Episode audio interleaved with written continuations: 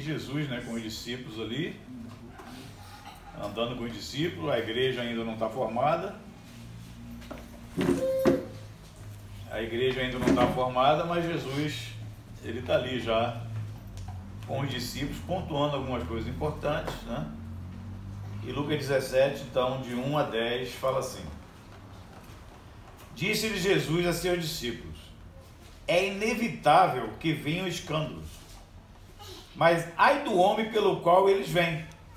Melhor fora que se lhe pendurasse ao pescoço uma pedra de moinho e fosse atirado no mar, do que fazer tropeçar a um desses pequeninos. Então é interessante que começa aqui, né? Jesus já começa dando um alerta aqui, desde aquela época, né? Que viriam escândalos. Ai dos que vem, mas vem. Então ele já querendo dizer, ó, isso aí que a gente está vivendo aqui, tá? Vai ter tumulto, vai ter gente escandalizando, vai ter gente fora do, do padrão, fora da linha. Né? Nem todo mundo vai agir né, conforme eu estou instruindo.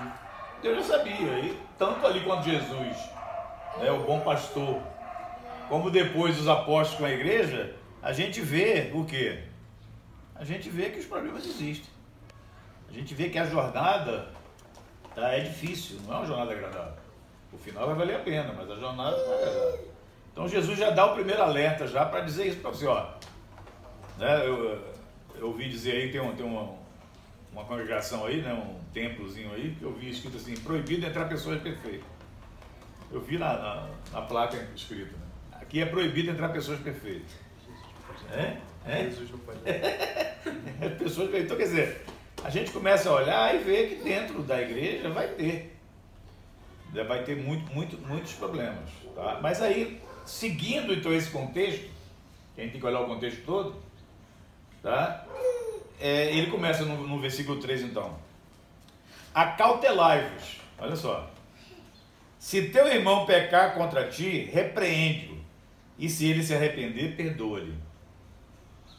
Olha só, então Jesus começa já a ensinar esse negócio de perdão aqui. Né? Ele começa a dar aqui uma, uma, uma dica aqui meia, né? Que mexe, mexe com a galera. Mexe com a galera. Aí ele olha no 4. Se por sete vezes no dia pecar contra ti e sete vezes vier ter contigo, dizendo estou arrependido, perdoa-lhe. Estão, estão pegando aqui o, contexto da coisa?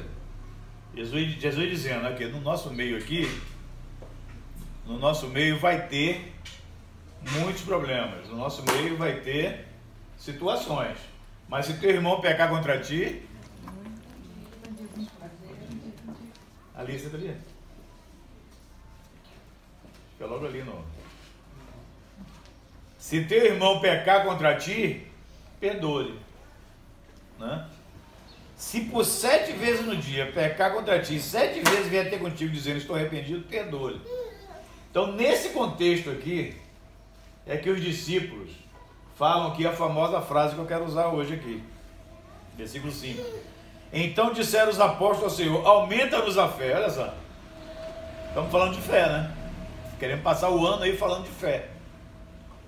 Né? E nesse contexto aqui, Jesus falando sobre a questão do perdão.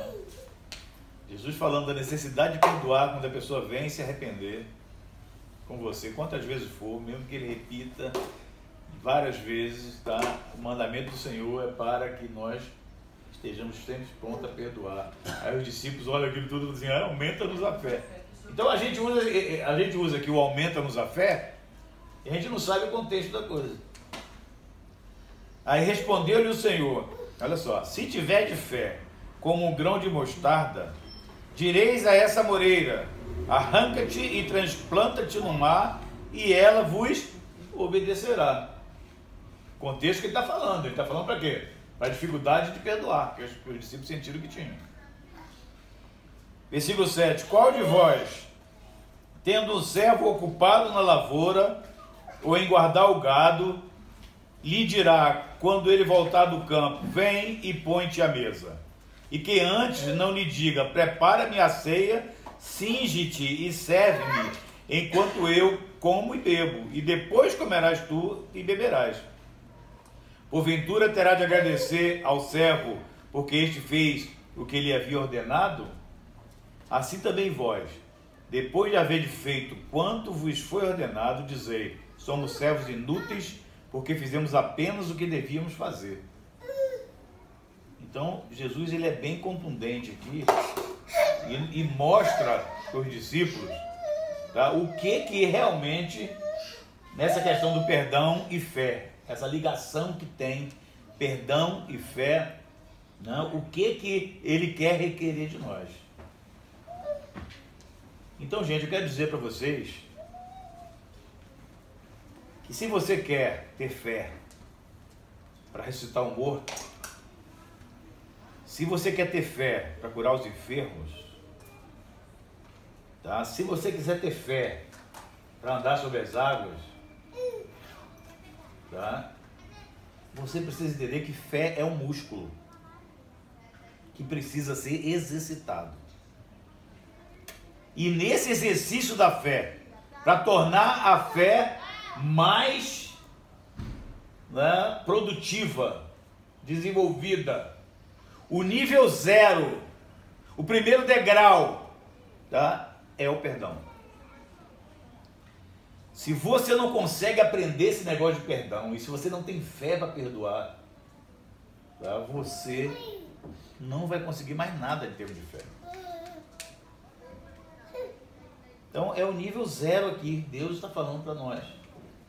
Tá? Então eu quero aqui, ó, o, o, exercício da fé lá, se você vai fazer lá o crossfit lá, imagina eu entrando no aula de crossfit. Esse aqui querendo me matar, querendo que eu pegue aquelas cordas, aqueles pneus, aquele negócio clube. Entendeu? Tem, que exercitar, eu vou ter que, né? Ah, hoje em dia até para jogar um tênis eu vou ter que voltar aos poucos. Se eu quero me colocar em forma, eu vou ter que saber exercitar. A sua fé, tá? Para ser exercitada, gente, o primeiro degrau aqui é a questão do perdão. Tá? Não há segredo. Tudo que acontece é pela fé. E eu quero dizer para vocês hoje que você já tem a fé para começar. A fé é o quê? A fé é um dom de Deus. Ter fé é um mandamento. Tá? Mas a fé é um dom de Deus. Então você já tem fé para começar. Aí você tem que começar o primeiro degrau, é esse negócio de perdão. Dentro da igreja não pode haver situações tá, de falta de perdão.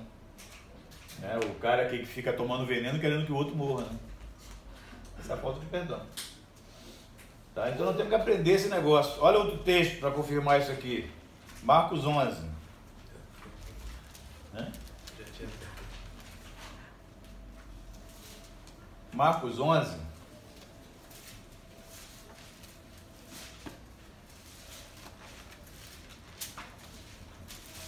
versículo 20 a 26.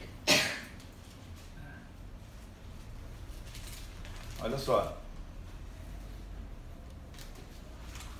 Depois você pega o 20 todo para você conhecer o contexto, né?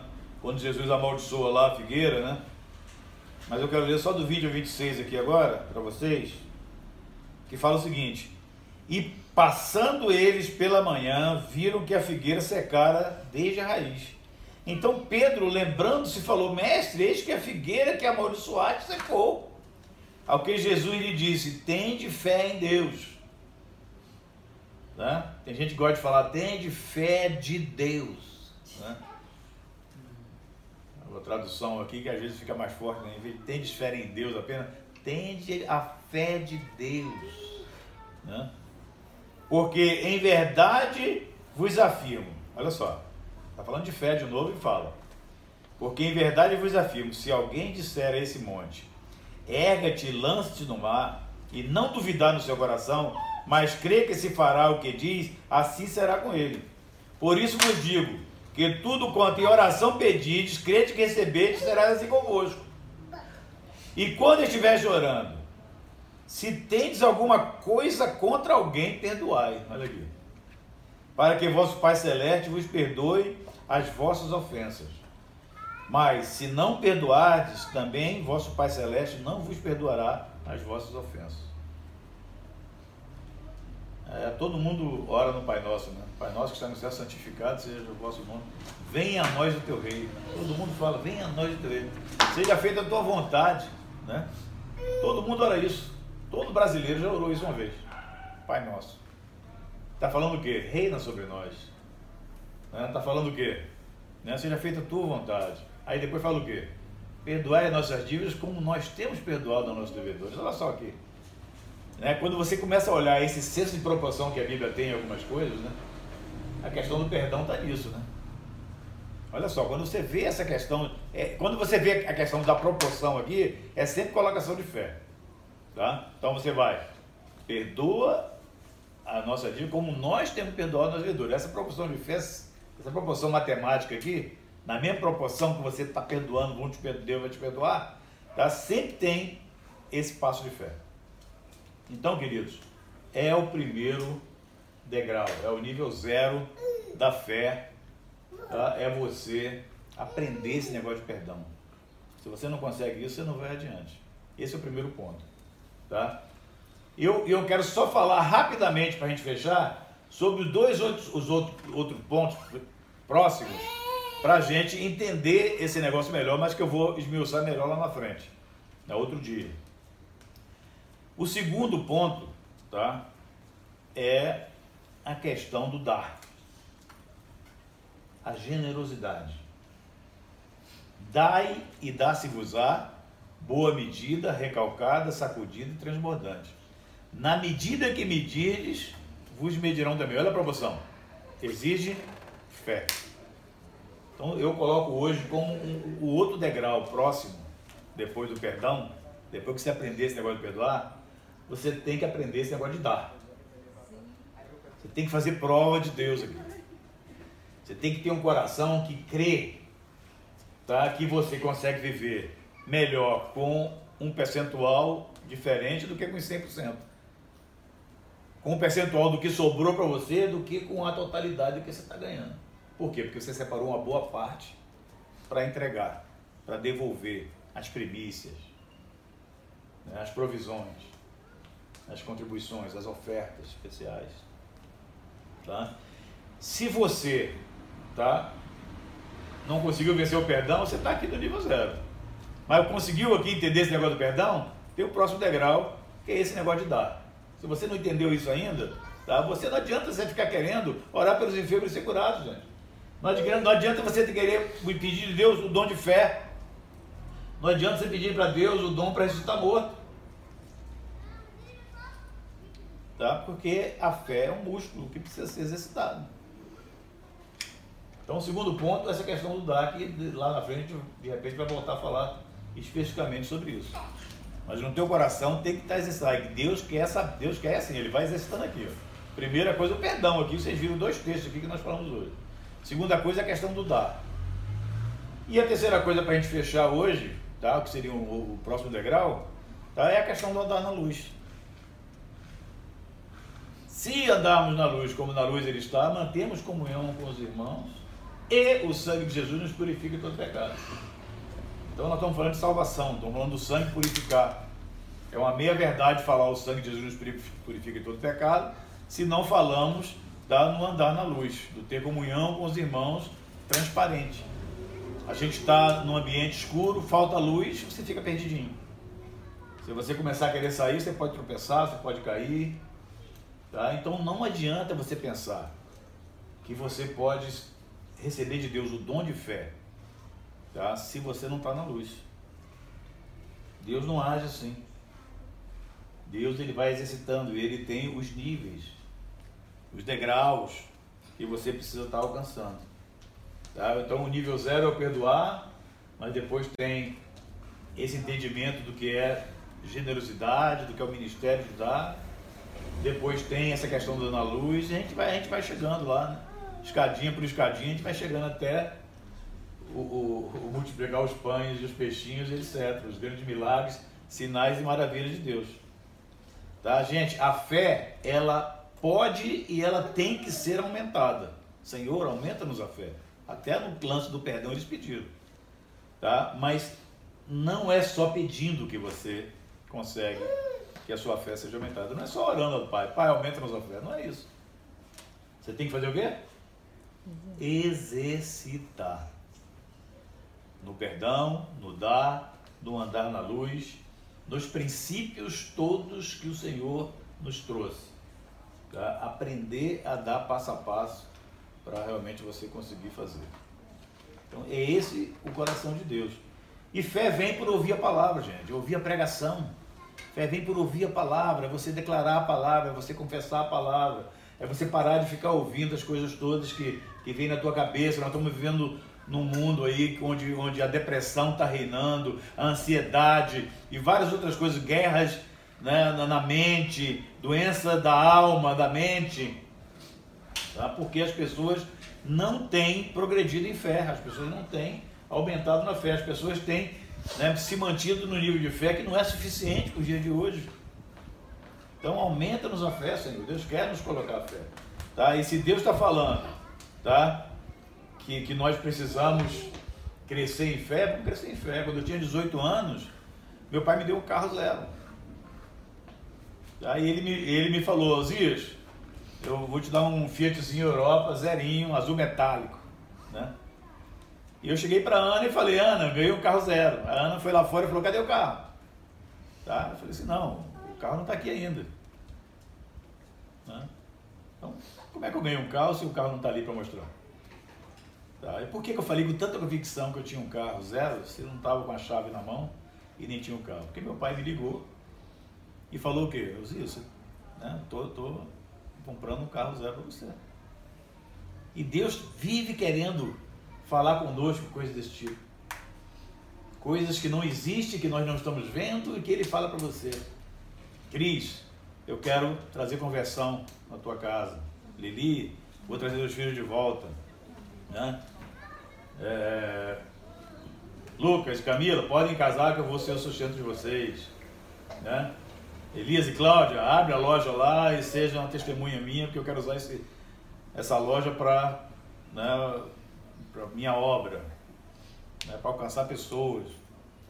Né? E a gente vive recebendo de Deus notícias desse tipo e nós não estamos. Né? Como é que é está a nossa fé? Então a gente tem que progredir nessa fé, a gente tem que começar a crer. E a gente tem que começar a ver o quê? As coisas não existentes passarem a existir. As coisas que nós não estamos vendo, tá? passar a ver. Agora, a fé não vai funcionar no coração de quem não perdoa. A fé não vai funcionar no coração de quem não tem o entendimento sobre o dar. A fé não vai funcionar no coração de quem não está andando na luz.